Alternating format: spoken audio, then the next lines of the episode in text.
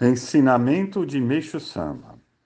Mundo Espiritual e Mundo Material, Parte 2 No Fórum do Mundo Espiritual, os trabalhos ficam sob a responsabilidade dos deuses da purificação. E seus auxiliares procedem ao interrogatório do espírito para decidir sobre a sentença apropriada a cada um. Nesta ocasião, os muito virtuosos são conduzidos ao paraíso.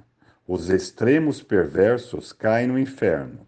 As pessoas comuns vão para o plano intermediário, que no shintoísmo é, é chamado de encruzilhada de oito caminhos, e no budismo, cruzamento de seis caminhos.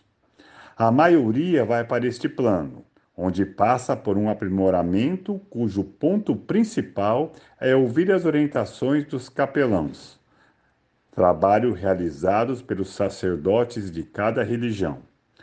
O aprimoramento tem duração máxima de mais ou menos 30 anos. Decorridos esse tempo, é determinado o local a que o espírito será destinado. Aqueles que conseguem se arrepender e se modificam vão para o paraíso, os demais para o inferno. O mundo espiritual é constituído de três planos. A cada um deles se subdivide, subdivide em três, formando ao todo nove subplanos. O plano superior é o paraíso, o do meio é o plano intermediário, o inferior é o inferno. Como o mundo material equivale ao plano intermediário, a expressão búdica cruzamento dos seis caminhos, vem a ser os caminhos que levam aos três subplanos do paraíso e também aos três subplanos do inferno. Na encruzilhada de oito caminhos do shintoísmo, além desses seis caminhos do budismo, acrescentam-se um acima, sob a denominação de paraíso superior, e um abaixo, chamado de fundo do inferno. Explicando de forma simples, como é o paraíso e o inferno, à medida que se sobe do paraíso superior, mais intensos são a luz e o calor, e os espíritos, em sua maioria, vivem quase nus.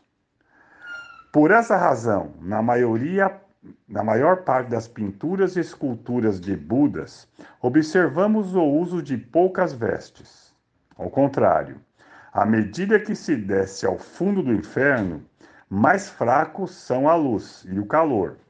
No ponto mais fundo, os espíritos vivem paralisados em completa trevas. Portanto, mesmo os mais perversos, ao sofrerem essa situação, não têm outra saída senão arrepender-se. Esta foi uma explicação extremamente simples e talvez as pessoas da atualidade achem que estou dizendo que é uma tolice. Todavia, Trata-se de uma descrição baseada em pontos coincidentes entre levantamentos e pesquisas que fiz durante mais de 20 anos com inúmeros espíritos, por intermédio de médiums e de todos os meios possíveis.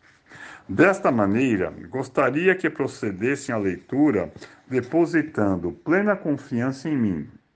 Eu acredito que o Kokukaru, e o inferno descritos por Buda Sakyamuni e a Divina Comédia de Dante Alighieri não são puras invenções.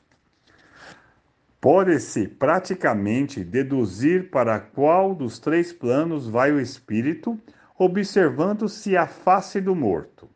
Os que não apresentam expressão de sofrimento e cuja pele permanece corada, como se ainda estivessem vivos, vão para o paraíso. Aqueles cuja expressão é de profunda tristeza e cuja pele se apresenta pálida ou amarela esverdeada, como ocorrem com a maioria, vão para o plano intermediário. Os que ficam com uma expressão de profunda agonia e com a pele escura ou preto azulada vão, logicamente, para o inferno. Essas explanações têm por objetivo transmitir conhecimentos básicos sobre o mundo espiritual. Em outras oportunidades, voltarei a falar sobre diversos fenômenos espirituais, constatados por intermédio de minha experiência. Por Meishu Sama em 25 de agosto de 1949, extraído do Alicerce do Paraíso, volume 2.